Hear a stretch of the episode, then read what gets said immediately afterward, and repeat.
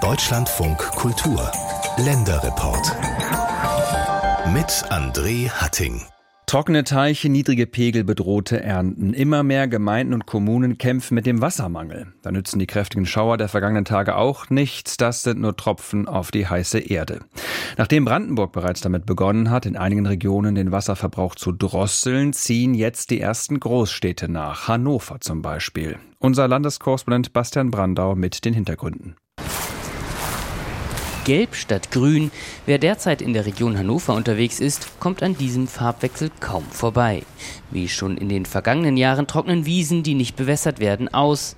Bäume lassen die Blätter hängen. Wir haben jetzt ja seit einigen Wochen wieder eine trockene Periode, genauso wie das in den letzten Jahren der Fall ist. In der Region Hannover ist Jens Palland Dezernent für Umwelt, Klimaplanung und Bauen. Und da haben wir gesehen und mussten beobachten, auch die Fachbehörde für das Thema Wasser musste feststellen, dass die Grundwasserstände jetzt historische Tiefstände haben. Die Region habe reagieren müssen und erlässt jetzt per Allgemeinverfügung ein Bewässerungsverbot. Wo das Bewässern und das Verregnen von Wasser tagsüber im Zeitraum von 11 bis 18 Uhr eben verboten wird.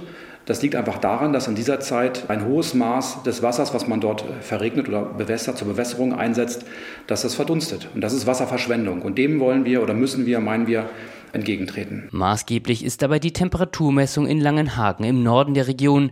Werden dort um 11 Uhr mindestens 24 Grad gemessen, gilt das Verbot, das ab dem 6. Juli in Kraft tritt. Also uns persönlich betrifft es jetzt nicht so wirklich, aber ja, wenn man einen prächtigen Garten hat, ist es vielleicht schon ärgerlich. Ich halte das schon für eine sinnvolle Maßnahme. Man kann ja nachts bewässern, nachts nehmen die Pflanzen sowieso Wasser besser auf, also von daher. Ich finde das erstmal gut.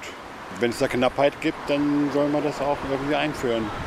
Die Frage bei solchen Dingen ist immer, ob man es auch kontrolliert. Bußgelder in Höhe von bis zu 50.000 Euro können die Behörden verhängen.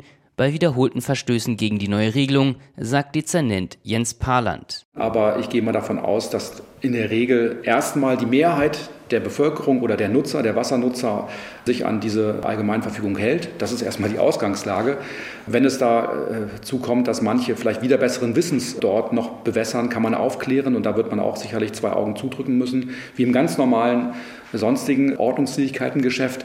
Aber wenn dort Vorsatz ist oder wiederholter Vorsatz, wie auch immer, dann kann man schon damit rechnen, dass äh, auch die Bußgelder in größeren Dimensionen zum Tragen kommen. Es verstehe sich von selbst, dass man Beete nur morgens und abends gieße, heißt es als Reaktion etwa von den Kleingartenvereinen in Hannover.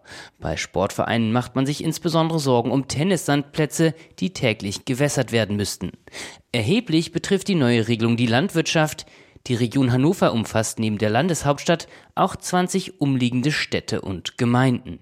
Die Landwirtschaft ist ein wichtiger, wenn nicht der wichtigste Wirtschaftsfaktor hier in der Gemeinde Uetze. Bürgermeister der Gemeinde im Nordosten von Hannover ist der SPD-Politiker Florian Gare. Wir sind eines der größten Kartoffel- und Zwiebelanbaugebiete Deutschlands und haben da natürlich auch ein sehr starkes Eigeninteresse daran, dass das auch zukünftig so sein wird. Ich war neulich äh, mit der Delegation der Region Hannover in Israel, die natürlich in der Wüste sind und es trotzdem schaffen, durch sehr smarte Bewässerung und gute Leitungssysteme mit wenig Wasserverlusten, das, die Wüste ja, lebendig zu machen. Und wenn das in der Wüste gelingt, dann wird es uns auch gelingen, da bin ich ziemlich sicher. Wir müssen das Rad nicht neu erfinden, aber wir müssen die Menschen mitnehmen, wir müssen die Landwirte mitnehmen und dann bin ich äh, guter Dinge, dass wir das auch ganz gut hinkriegen. Andere Landkreise Niedersachsen haben bereits, was in der Region Hannover jetzt entwickelt wird, ein Wassermanagement.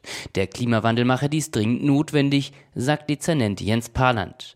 Eine Anpassung an die neue Realität der Trockenheit mit heftigen Niederschlägen wie in der vergangenen Woche. Das Verbot, tagsüber ab einer gewissen Temperatur zu bewässern, sei nur ein erster Schritt im bewussteren Umgang mit der wertvollen Ressource.